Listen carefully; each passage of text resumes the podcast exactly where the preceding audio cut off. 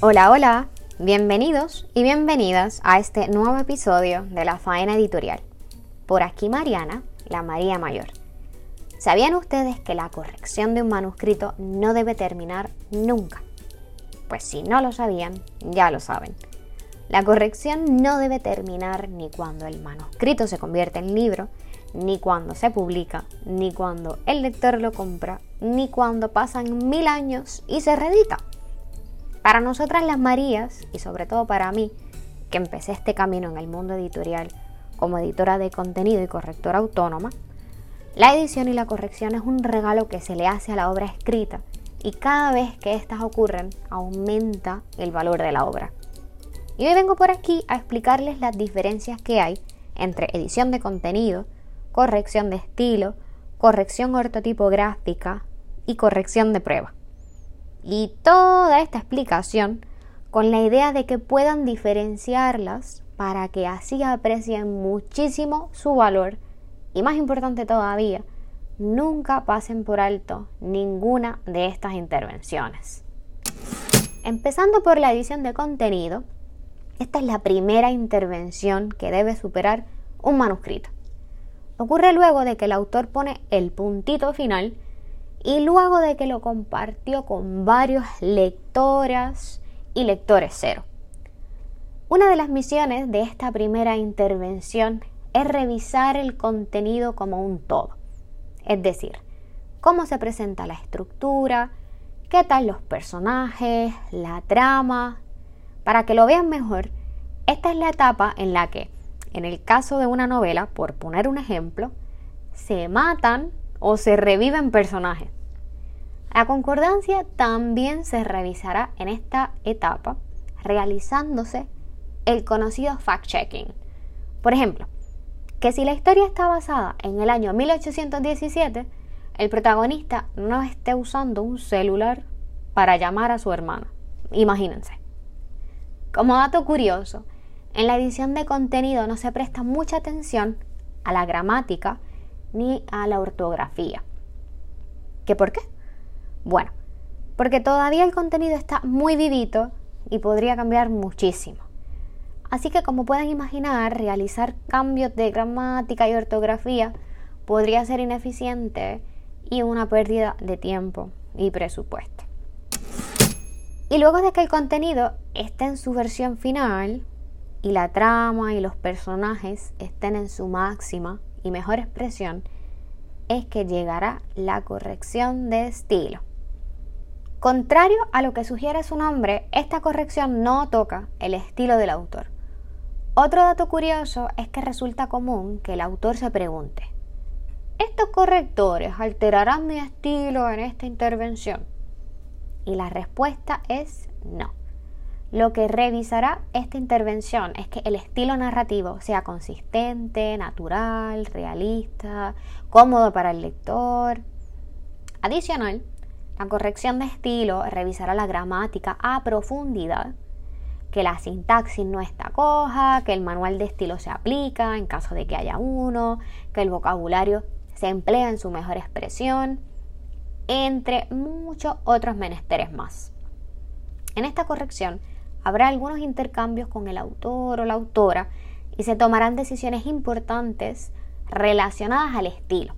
Por ejemplo, aquí se va a decidir la escritura de los numerales y de algunas palabras como periodo, y solo, que como muchos saben, pueden o no llevar tilde. Y estas decisiones que se tomen las revisará con muchísima atención el corrector ortotipográfico, de quien hablaremos ahora mismo. Como acabo de mencionar, cuando la corrección de estilo ocurre, se toman muchas decisiones que alguien más debe verificar que sí se cumplan y esto lo hará el corrector ortotipográfico. Esta persona no buscará errores de gramática, ni si hay algún personaje chueco, porque se supone que los profesionales que intervinieron antes en el manuscrito lo dejarán impecable en estos aspectos. Lo que sí hará este corrector es unificar lo solo y eh, los periodos, que como mencioné antes pueden o no llevar tilde. También el signo de porcentaje, que se recomienda que vaya separado al número. También la numeración, los numerales, si se van a escribir en palabra o en número. Todo esto según las decisiones que se tomaron previamente en la corrección de estilo.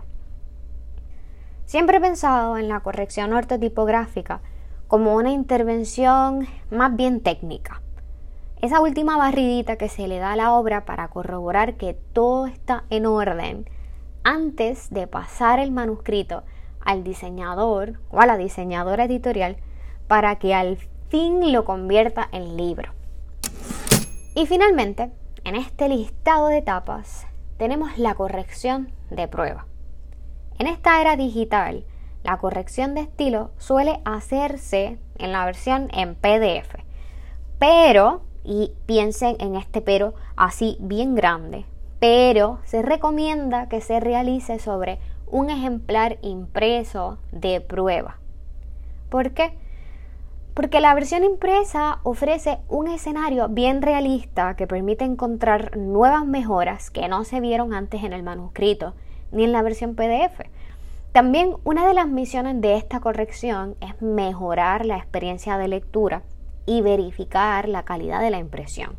Así que con el ejemplar a la mano, el corrector puede echar un vistazo a los márgenes, a cómo se distribuye el texto a lo largo de todo el libro esta corrección, si me preguntan, es la más emocionante. No solo porque ya estamos en las últimas etapas de la producción editorial, sino porque poder tener el libro en las manos es maravilloso. Y hasta aquí ya les presenté estas intervenciones que ocurren en una obra antes de llegar a las manos de los lectores y las lectoras. A modo de resumen, edición de contenido que revisa el manuscrito como un todo, la trama, los personajes, fact-checking.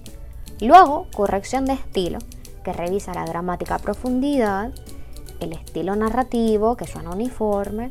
Luego, corrección ortotipográfica, que se encarga de unificar los últimos detalles. Y finalmente, corrección de prueba, que barre las últimas pajitas y echa un vistazo en vivo y a color del ejemplar impreso. Les recuerdo que cada una de estas intervenciones es importantísima y no deben pasarse por alto. Espero que hayan aprendido algo nuevo hoy y sobre todo que tengan muchas ganas de ver cómo sus manuscritos evolucionan. Ya se acabó este nuevo episodio de la Faena Editorial, pero ¿quieren conocer más sobre la industria del libro? Síganos en nuestras redes sociales, nos encuentran como Las Marías Editorial. Búsquenos en nuestra página web www.lasmariaseditorial.com y sobre todo, no falten a esta cita con nosotras en la faena editorial. Hasta la próxima.